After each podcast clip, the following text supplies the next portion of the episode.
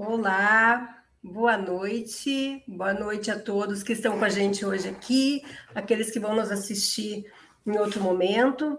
A gente está muito feliz de novo, de mais uma vez, fazer essa live com vocês. Hoje, uma live de aquecimento para aquela palestra que a gente vai dar da, no dia 7 de abril e vamos falar sobre planejamento patrimonial dos bens da família. Mas hoje o assunto ele é linkado, mas não tem nada a ver com essa palestra. Eu só estou aproveitando aqui para dizer para vocês que no dia 7 de abril a gente vai fazer uma palestra, eu no meu, no meu uh, YouTube, a Dani no dela, e a gente vai falar sobre planejamento sucessório. Vem muita dica bacana para vocês. A gente vai falar sobre como evitar que o teu filho, lá no futuro, quando tu não estiver mais aqui, vá deixar pelo caminho aí 40% até 40% do patrimônio, né, se ele tiver que fazer o inventário. Então, a gente vai dar umas dicas bem importantes para tirar ele desse caminho. Né, doutora Daniela, boa noite. Olá, Deise, tudo bom? Boa noite, boa noite a todos. Todos sejam bem-vindos, Deise, mais uma vez juntas para a gente tratar essa noite de união estável e contrato de namoro um assunto super relevante, super importante e tem a ver sim, né, Deise, com o planejamento patrimonial, tem a ver com o planejamento sucessório e é importante que vocês depois, mais ao decorrer lá da nossa conversa, se inscrevam na nossa palestra que a Deise comentou, que vai ser bem bacana ter todo mundo lá. Então vamos lá. Uh, Hoje a gente vai falar sobre união estável, sobre namoro, sobre contrato de namoro.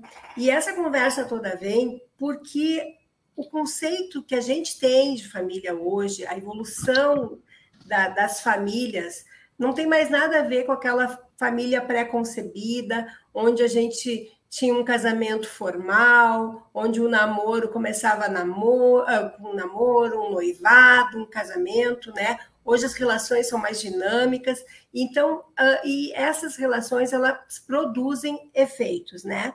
Então, o conceito que a gente tem de família é um conceito já hoje bastante complexo, até porque ele, eh, ah, ele contempla muitas variações, né? O nosso propósito hoje aqui não é tratar de gêneros, tá? Todos se sintam acolhidos pela informação, porque as nossas informações elas são para as relações hétero, para as relações homo, né, para as famílias múltiplas, mas para o, para o que essas relações produzem, né, quando se formam, com efeito patrimonial, tá? Então é esse o nosso enfoque hoje. Nós vamos tratar das relações e dos efeitos que elas produzem no, no patrimônio das pessoas, tá?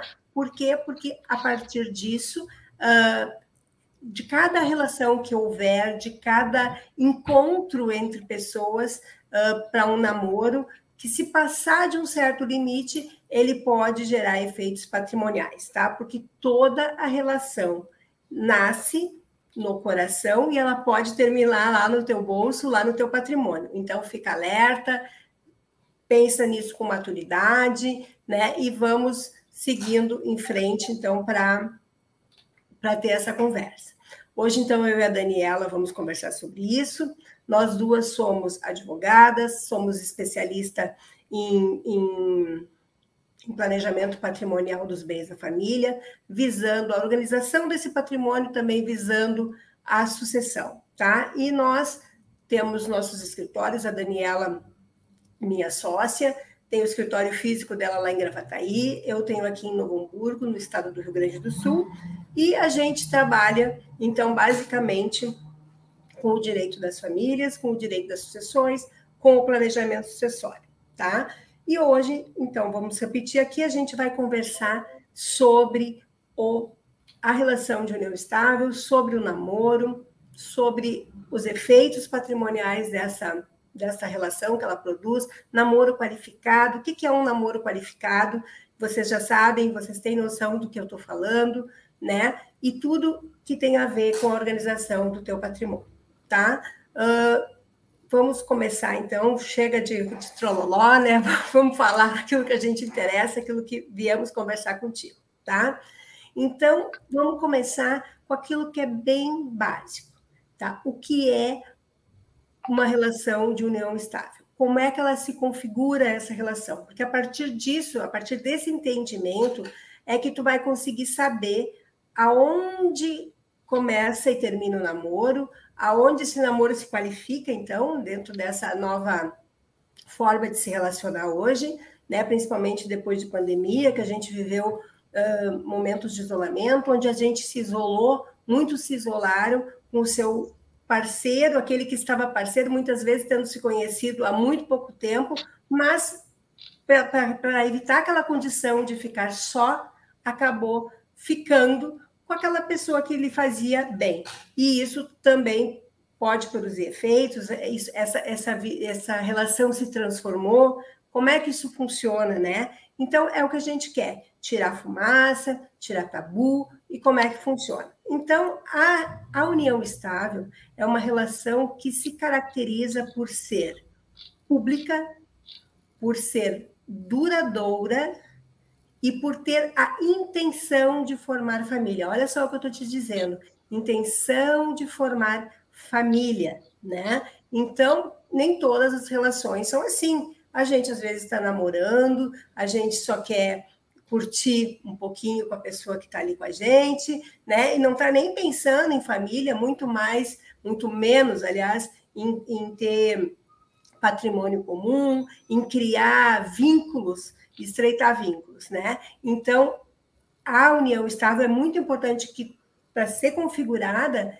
ela tenha que ter esses requisitos.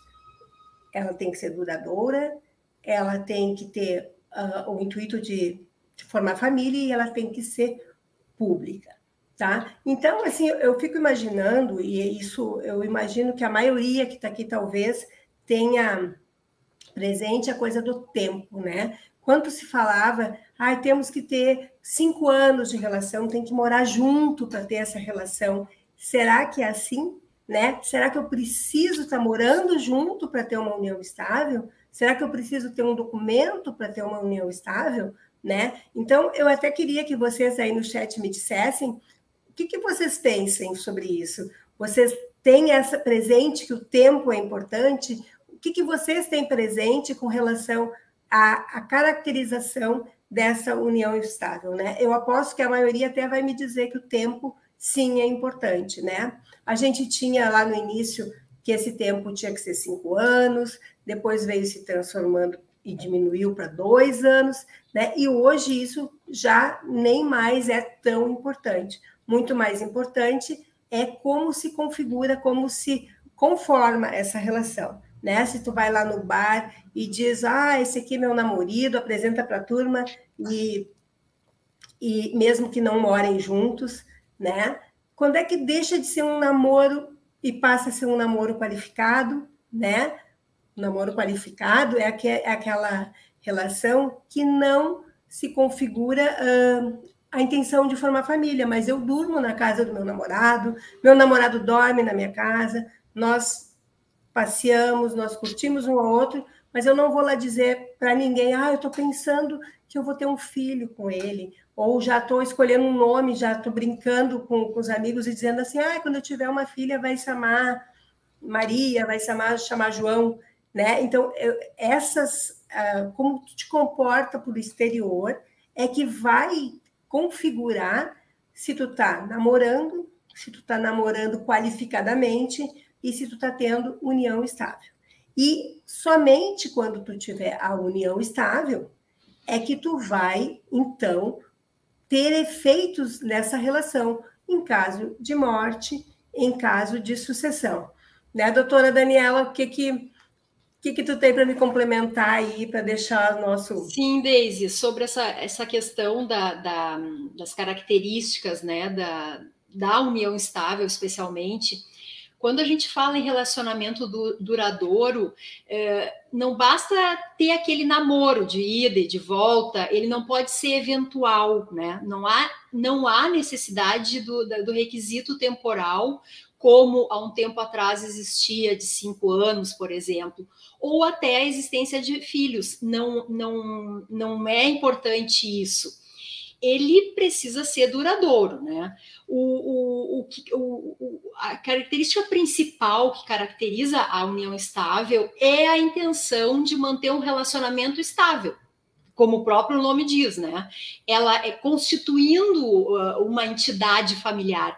E aí, quando eu falo entidade familiar, não necessariamente precisa se ter filhos, tem que ter filhos, né, para isso. Então, uh, isso é importante, muito importante dizer. O relacionamento público, ele deve ser público, ele tem que ser conhecido no meio social, frequentado pelo casal. O objetivo desses requisitos é de, exatamente de afastar, né, Daisy, a, da união estável as relações sem o compromisso necessário de formar família quando a gente fala, eu repito, não necessariamente tem que haver filhos para uh, caracterizar a união estável. A intenção de formar família é o principal objetivo da, da, da união estável, isso está na lei, né? É a constituição de família, ou seja, a, a, a, a criação de um vínculo de afetividade entre o casal, por exemplo. Quando tu falou em, em, namoro qualificado, Daisy, ele corresponde, né, a uma relação amorosa entre pessoas maiores, lógico, capazes, e que apesar de ser pública e duradoura, ela não tem o objetivo de, da constituição da família. Já diferentemente na união estável, que, que notadariamente, notoriamente, desculpa, uh, demonstra e, e, o casal expressa né, a, publicamente a intenção de constituir família na união estável. E por conta dessas distinções tênues, tênues elas são muito tênues, entre esses, essas duas modalidades, nós podemos deixar não podemos deixar passar a escolha né, por, da, do regime, uh, ou seja, do namoro, ou seja, da união estável, porque tudo tem reflexo uh, de maneira muito clara, muito evidente na legislação, no, e lá no final, tanto do namoro, do relacionamento. Porque no namoro não há partilha, né? Então existe aí uma diferença muito grande da união estável e o namoro. No namoro não há partilha de bens, não há sucessão, né? E aí, Deise, até tu pode uh, complementar aí para nós em relação ao contrato de namoro. O que, que a gente pode salientar para deixar muito claro essas diferenças e essas nuances? O que, a gente tem hoje, um, que, se vê muito hoje? Aqueles casais que são mais maduros, que já têm uma vida pregressa, muitas vezes já, já estão num novo relacionamento, ou já constituíram seu patrimônio, já, já estão trabalhando, já, já têm uma, uma visão de, de planificação da sua vida, eles estão preocupados, eles estão preocupados sim com o que uh, com o que pode produzir, quais são os efeitos que se produzem dos relacionamentos, né? Então eles vêm atrás, vêm, solicitam uh, o que, que, eu posso fazer, como eu devo me, me, manifestar. Eu já tenho filhos, às vezes começa um namoro e as pessoas já têm filhos e se preocupam como é que vai ser o futuro dos filhos e como é que vai, como é que se comporta a, essa relação para fins patrimoniais. E então o que a gente sempre diz, sempre aconselha, é que tenha uma relação, uma conversa madura, né? São, eh, converse com o teu parceiro, esclareça quais são as, as tuas intenções com relação ao relacionamento que está começando, que está se formando, porque não é só de paixão que se vive, a gente também sabe que as relações elas começam com algum, com, às vezes até com elas começam numa brincadeira, não vamos chamar de brincadeira um namoro, porque não é, né? E é bem bom namorar, mas elas começam assim mais informalmente e é na medida de que o tempo passa, elas vão se consolidando, mas mesmo assim, às vezes, não é por nada além de que a companhia é agradável, de que eu estou feliz naquela relação, mas ainda não penso no meu parceiro, na minha parceira, para ficar por uma vida inteira, para formar uma família, para ter o meu patrimônio em conjunto. Né? As coisas elas são mais devagar, ou e se a gente fosse pensar em pandemia, né? Vamos, vamos chegar na pandemia. O que, que aconteceu? As pessoas ficaram juntas porque estavam isolados, estavam isolados e precisavam uh, estar no mesmo ambiente, porque se saíssem dali não poderiam retornar. Mas nem por isso elas queriam formar uma família, elas não queriam, aquilo não era para a vida inteira, ou pelo menos até aquele momento não era para a vida inteira. Então, muito se fala e se tem falado do contrato de namoro. Como é que esse contrato uh, é visto, né? Hoje, uh, até hoje, já é, não é uma coisa tão recente, não é uma ferramenta tão recente, né, que está à disposição, mas e até hoje não se tem unanimidade com relação a isso, tá? Tem juristas que acham que essa é a solução, tem outros juristas que pensam que isso não vale porque ele não está previsto, ele não tem nome e sobrenome no nosso ordenamento jurídico. Então, tem assim, aqui o, o contrato de namoro precisa uh, observar essas cláusulas. Né? Então, ele é um contrato tido como atípico. E o nosso ordenamento, sim, ele prevê uh, contratos atípicos. Né? A gente pode formalizar um documento expressando a nossa vontade, desde que uh, se uh, pelo menos respeite alguns dos requisitos. Então, o contrato de namoro, sim, ele pode produzir efeitos, mas ele não produz efeitos sozinho, né? Uh, e quando o que acontece quando é quando as pessoas vão se preocupar? Né? Elas geralmente sim, elas são, estão maduras, elas, mas até chegar nisso, elas já talvez elas uh, consolidaram a relação de união estável, né? Elas já têm tudo aquilo para o externo formado como se fosse com a intenção de produzir, de, de, de constituir família, né? Mesmo que lá no teu, no, no, no teu racional isso ainda não está expresso, né? Quando a gente chega numa festa e diz assim, ó, oh, quero te apresentar meu namorado. O que é um namorado? Um namorado que só tem o nome de namorado porque ele não, tá, não, não, não casou, né? Mas mora junto, uh, saem para trabalhar juntos muitas vezes, e o externo enxerga aquilo como um casal que já está se constituindo em família, né? Então, uh, o contrato ele vem dentro, ele tem que estar contextualizado para que ele produza efeitos, né? Muitas vezes uh, tu vai lá e quando, porque o contrato, tenho que te dizer assim, o contrato só é bom quando ele sai da gaveta. Isso é a verdade, né? Então, às vezes a gente fala, ah, vem no escritório e, ai, doutora, faz para mim um contrato, a gente vai lá, faz esse contrato, mas sabe se ele produziu efeito, se deu tudo certo, por quê? Porque as partes sempre se acertaram. No, no, para o bem ou para o mal, elas se resolveram sozinhas. Então, o é, contrato ele passa é, por efeitos Fala, Com certeza, é importante, né, desde o que tu falou, é, existe essa controvérsia no meio jurídico, doutrinário, inclusive com nomes importantes aí do nosso direito de família, né, a doutora Berenice, ela é uma que entende que ele não está previsto no nosso ordenamento, portanto não tem validade, mas é importante dizer que ele não está previsto ali na lei, como tu falou, mas ele está embasado lá no Código Civil, nos contratos, e sim, ele tem no meu entendimento, ele tem validade, porque ele. Uh, uh, contextualizado, ele, né? Desde contextualizado, ele conterá cláusulas válidas, né? Do regime, da, enfim, da, de toda a disposição. Então, é, é como tu está falando mesmo, mas desculpa te interromper. Não, mas eu, eu acho que é válido, né? Então, o que, que a gente precisa entender? Que esse contrato ele não vai ser celebrado com a intenção de mascarar uma união estável já consolidada, tá? Então, isso vai ser observado no momento que ele vai ser analisado por quem vai julgar. Então, como eu estava dizendo antes, uh, o contrato, ele só, a gente só vai saber se ele vai produzir o efeito desejado no dia que ele sair da gaveta e for a julgamento.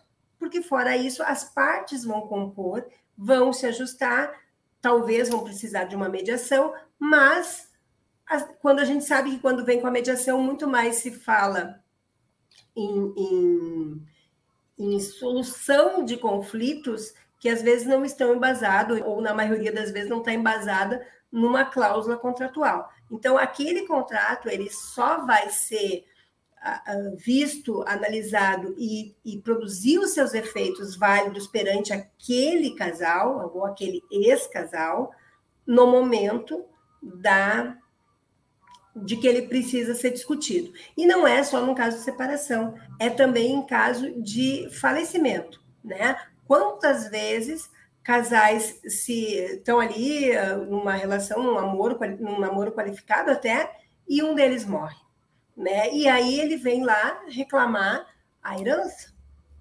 E a família do falecido vai dizer: "Não, mas tu não é o meu, tu não é herdeiro, né? Tu nunca passou de um namorado, então tu não te qualifica". E aí começam demandas judiciais aquelas que vão por uma vida se ninguém retroceder ou negociar essa, essa, essa sucessão, ou que venha uma chancela judicial.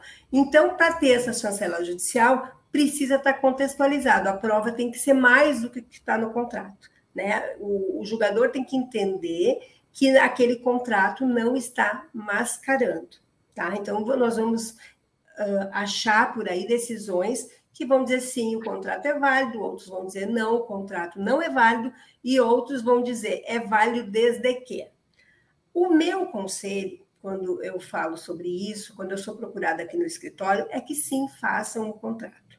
Porque pelo menos aquela intenção daquele momento que ela pode se transmudar, porque muitas vezes se começa com um namoro e ali eu vou ali correndo, faço meu contrato, aquilo vai se perpetuando, vai se transformando e passa a ser uma união estável. Então, o meu conselho é: façam o contrato, estabeleçam tudo o que entenderem que seja relevante para essa relação, o que entra numa eventual partilha, o que não entra, como, como isso vai acontecer se, porventura, esse contrato vier a ser um, julgado inválido. Né? Então, ou se a relação se transformar. O que, que eu quero dizer com isso? Digam, nós não estamos namorando, nós, nós não estamos mantendo uma relação estável, nós estamos apenas namorando e nós não queremos que essa relação produza nenhum efeito patrimonial. Não, não queremos um do outro alimentos, não queremos, em caso de, de falecimento, ter o direito de habitação, aquele direito que é reservado aos companheiros, não queremos partilhar bens em caso de separação ou em caso de partilha. Mas se porventura essa relação vier a se transformar no tempo, ou se esse, este contrato vier a ser invalidado, então desde já nós dissemos que o nosso regime de bens é o da separação total de bens, porque daí convalida aquilo que estava sendo dito lá naquele momento que se fez o contrato para não produzir efeitos. Né? Então, aí o regime, esse regime de separação total de bens, ele vai proteger a tua ideia inicial. E isso depois pode também ser até alterado, se for o caso. Né? Então, eu queria conversar contigo, Daniela, um pouquinho mais, para que as pessoas aqui entendam como é que na união estável são produzidos efeitos patrimoniais regime de bens, pacto de união estável, como é que isso funciona? Daisy, é, como tu falou ali nos casos omissos, né, e que eles não e que não foi definido previamente lá na união estável, vai vigorar a comunhão parcial de bens, ou seja, todos os bens que, que o casal adquirir durante o casamento vai pertencer ao casal, correto? Assim, caso a união chegue lá ao fim, cada um terá direito a 50% então do patrimônio que foi adquirido ao longo do, da, da, do relacionamento. Como medida de segurança, o que, que a gente aconselha? Ai, doutora, mas como é que eu vou, como é que eu vou, como é que eu vou agir, né? É, medida de segurança que o casal tenha uma conta uh, conjunta em, em, nome de ambos, que as aplicações financeiras estejam no nome do casal, não importando quem faz os depósitos, uh, que os financiamentos sejam em nome da, da, do casal ou pelo menos tem outorga, e assim por diante. São inúmeros uh, uh, detalhes que a gente pode atentar, o cliente, o cliente pode recorrer para que isso no futuro a gente consiga comprovar. E apesar que o dos bens adquiridos na constância da união, eles serem partilhados de forma igual, os, esses bens devem estar no nome do casal para que dá maior segurança, como eu já falei, né? Desde a, a, a formalização ela é tão importante na união estável, por exemplo, porque até para fins previdenciários, hoje o INSS, a Seguridade, a Seguridade Social, ela está fechando tanto o cerco de uma maneira para que, por exemplo, no momento de muita de, de dor, né, no momento do óbito do parceiro, quando tu vai te habilitar e tu tem ali uma união estável, tão somente isso, o INSS não está mais aceitando somente a comprovação testemunhal para habilitação da pensão por morte. Veja que, além disso, tem que comprovar pelo menos dois anos até eh, de relação até a data do falecimento. Ou seja, tu não consegue comprovar com testemunha. Como que vai se comprovar? Com a, o documento lá do, do, do cartório. Então, é, as, as repercussões são tão grandes que é importante, de fato, essa formalização, como a gente uh, falou, né? O que, que não entra no regime da comunhão parcial? Não entram as pensões, os soldos, né? Essas rendas semelhantes e os bens adquiridos com valor que pertença exclusivamente e apenas um dos cônjuges, tá? Em subrogação, por exemplo, lá dos bens particulares. Bens de uso pessoal, é, os instrumentos de trabalho, os livros, por exemplo. E aí, nós passando do, do, da, do regime de comunhão parcial, que é aquele, então, que se nada for definido, vai o que vai prevalecer, nós vamos poder falar também que pode ser estabelecido na união estável, né, Daisy? Na, no, no, contrato de namoro, inclusive, que é a comunhão universal de bens, a separação de bens e a participação final nos aquestos.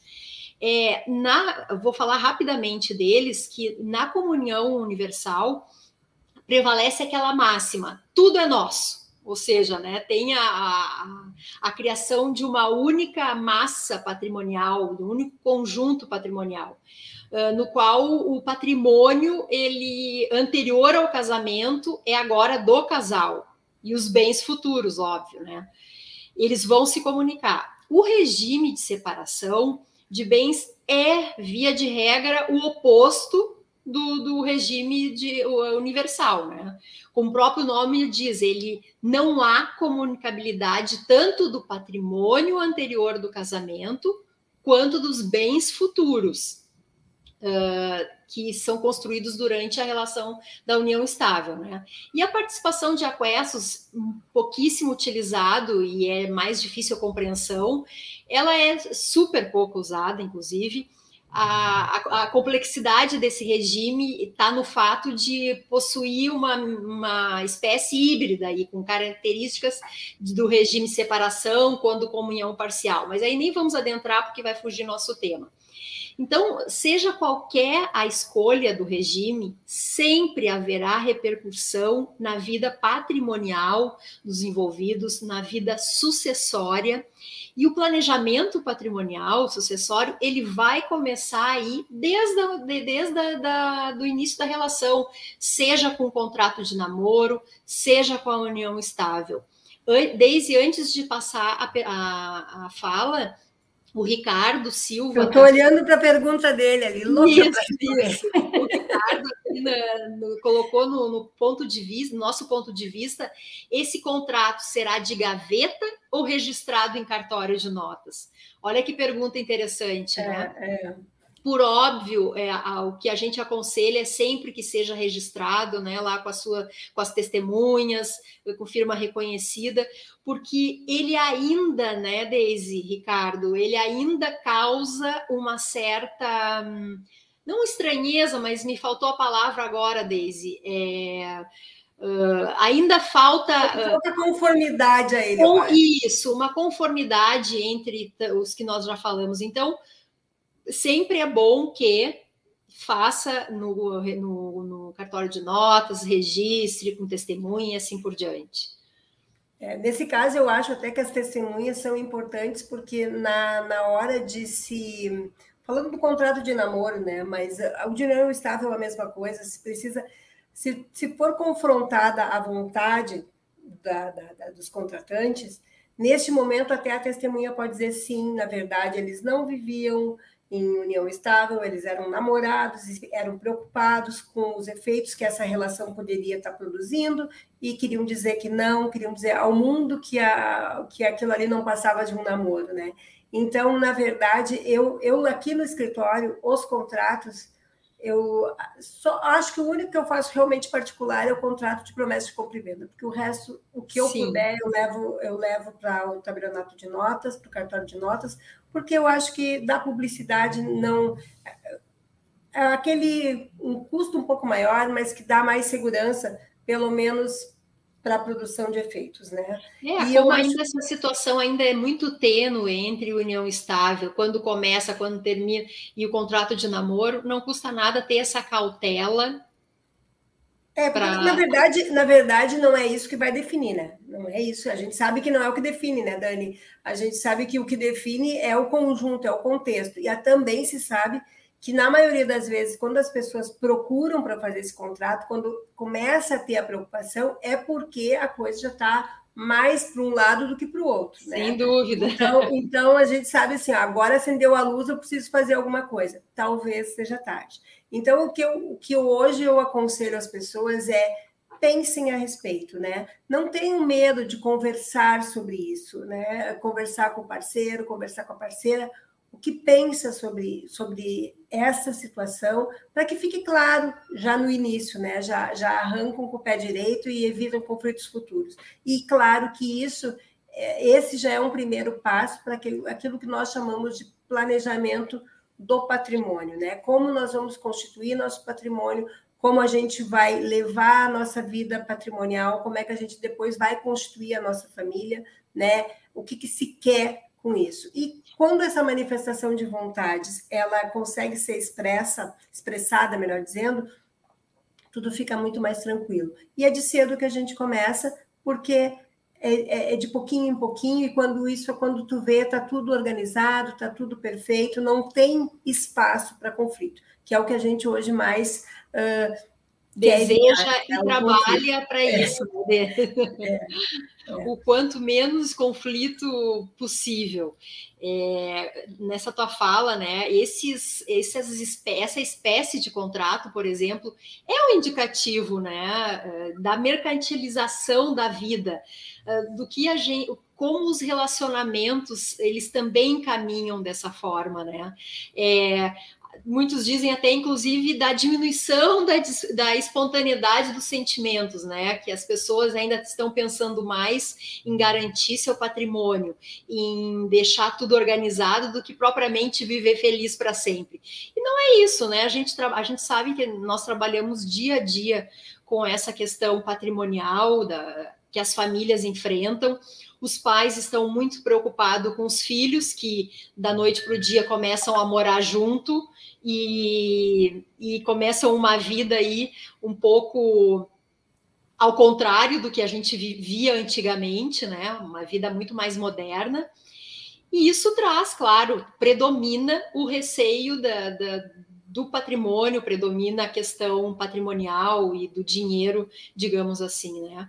É, o procedimento assim do divórcio, da, da dissolução da, da relação, é, por vezes, na grande maioria, que é o que a gente vem, vê na, na prática, ele vem, né, Daisy, carregado de emoção, carregado de mágoa, e, e se tu te preocupou, né, em resguardar os direitos que for, que lá os anteriores, né, que foram assim pensados com a razão, sem essa emoção do final, dificilmente vai lidar com a, a, emoção ferida, com a dor lá na hora da partilha. É, ainda que haja o final doloroso na partilha, estando tudo resolvido, ainda é diferente. Isso a gente vê também, uh, é o que a, a prática nos mostra, né? Tu vê que um simples documento lá lá no início, ele é capaz de, de evitar a maior dor de cabeça e a maior tristeza, não só para o casal, mas para os filhos e assim por diante, né, Daisy? Eu queria responder aqui, a, a, eu não sei se é Jocely ou Jocely, né? Mas Jocely, eu acho. Uh, ela pergunta aqui que, além do documento de união estável, tem que também fazer o contrato. Jocely, o que a gente quer te dizer é o seguinte: na verdade, quando tu vive em união estável, ou quando tu está namorando, tu não precisa fazer nada. O documento, o contrato de namoro é um documento para uma situação. O contrato de união, o pacto de união, de união estável, como a gente chama, é uma outra situação. No contrato de namoro, que é, é, é ele é um instrumento, é uma ferramenta que tu vai poder te, te, te utilizar para dizer assim, ó, sociedade, judiciário, meu amor, nós não somos nada além do que namorados. Na eventualidade de uma separação, na eventualidade de um falecimento, nós não temos compromisso um com o outro, compromisso patrimonial, tá? Então, tu faz no, no namoro para evitar uma situação constrangedora no futuro, para que não se caracterize aquilo que tu não quer que seja caracterizado, que é a união estável. Isso é uma coisa. A outra coisa é, eu estou vivendo em união estável. Eu, eu quero constituir uma família. Quando a gente vai casar, a gente vai lá no, no, no registro de pessoas naturais, faz os trâmites dos documentos, eles perguntam com que regime tu vais casar? Tu vai casar com o regime que é o convencional, que é o padrão, que é o da, da comunhão parcial de bens, ou tu queres fazer um pacto dentro daqueles outros regimes que a Daniela apresentou? Na união estável é a mesma coisa. Só que se tu não fizer nada, se tu não for lá no, no, no cartório de notas, fazer o teu, o teu pacto, o que, que o Estado vai dizer no dia que essa união se dissolver? Olha, tu não disse nada, então o que rege a tua relação é o regime da comunhão parcial de bens, que é aquele onde tudo que foi adquirido durante essa relação se comunica, cada um tem a metade, e no caso de falecimento, os bens particulares, aqueles que não se comunicam em caso de separação, eles serão partilhados, que são aqueles bens que já tinham antes da relação se iniciar ou quando uh, foram adquiridos por doação ou uma situação particular até de trabalho, tá? Então é isso. Mas são documentos diferentes para situações diferentes, tá? Se orienta aí agora quem fala somos nós que lidamos com essa situação no nosso escritório diariamente. Nós indicamos que sim façam o instrumento, né? Para evitar ter que discutir situações que no contrato ou no, no pacto já vão estar estabelecidas e pré-definidas. Essa é a nossa indicação, tá? Então, eu não sei, uh, dentro daquilo que a gente falou, hoje o assunto era era bem curtinho, na verdade, né, mais informativo. Uh, acho que a gente passou a mensagem, né, sobre isso. Aqui sobre no chat, isso. De, no chat desde também não já se esgotaram as perguntas e a gente quer agradecer, né, desde a participação de todos, o interesse. Sempre é bom ficar atento. Isso é um assunto bem pertinente. E aí vamos aproveitar, Deise, para comentar que no dia 7 eh, de abril, às 19h30, estaremos fazendo uma palestra. A Daisy no canal do YouTube dela, nós vamos colocar aqui no chat, e eu no meu canal. Uh, vocês entrando nesse, nesse endereço aqui, vocês fiquem, façam a inscrição, participem. Outro assunto muito importante que a gente vai falar, que é o planejamento patrimonial da família é o patrimônio, é a, a, a programação, né? As alternativas que a gente tem para pagar menos imposto, para organizar o patrimônio. Então, é bem interessante participar. Ah, eu vejo ali a Karen, a doutora Karen, né? A doutora Karen, ela, ela faz planejamento uh, previdenciário. E ela entrou um pouquinho depois, então não, não ouviu a tua fala quando falou ali também sobre, o, sobre as, a repercussão previdenciária. Né? E realmente, é, eu acho que daí a doutora Karen, melhor do que ninguém, poderia falar sobre isso. Talvez um dia a gente faça, né, Karen, uma, uma live contigo junto para falar sobre isso, né? Mas realmente, sim, a gente passou um aconselhamento aí, né, sobre como proceder para que lá no futuro, quando ou nem, nem um futuro tão distante, talvez um futuro próximo, quando se precise da Previdência, né, para nos atender, que também esteja estabelecido, que esteja, esteja configurada a prova, para que a gente não precise passar por aqueles dolorosos processos de uma, de uma vida inteira para ter o seu direito reconhecido.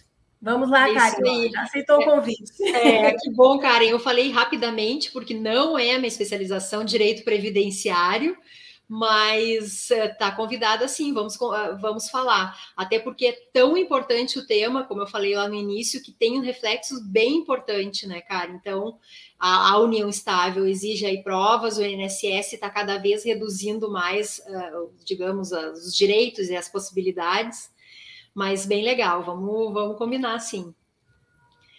Doutora Deise quer fazer o convite para palestra também?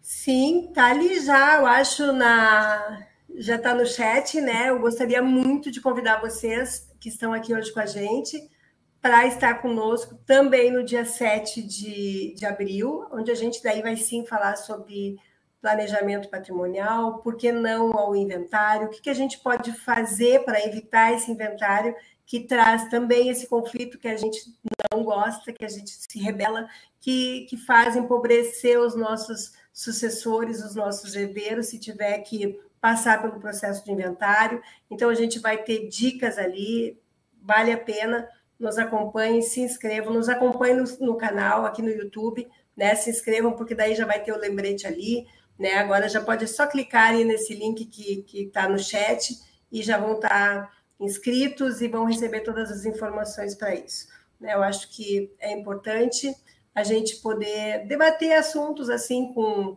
espontaneidade, sem tanta formalidade, com, com uma linguagem que é para todos, né, que possam entender o, que, o recado que a gente quer passar para que as relações sejam mais saudáveis, sejam os seus efeitos sejam mais tranquilos e que a gente evite cada vez mais o conflito, né, e a, a perda de dinheiro, né? Porque na verdade também é um fator a se preocupar cada vez que se tem um processo, cada vez que se tem um, no assunto da, da live da, da, do dia 7 é, é, é, o processo de inventário, né? É sempre muito desgastante, é sempre muito penoso para as emoções para o bolso da gente. Então, se puder, se a gente puder ajudar aí passando informação, esse é o nosso objetivo atualmente, né, doutora Daniela?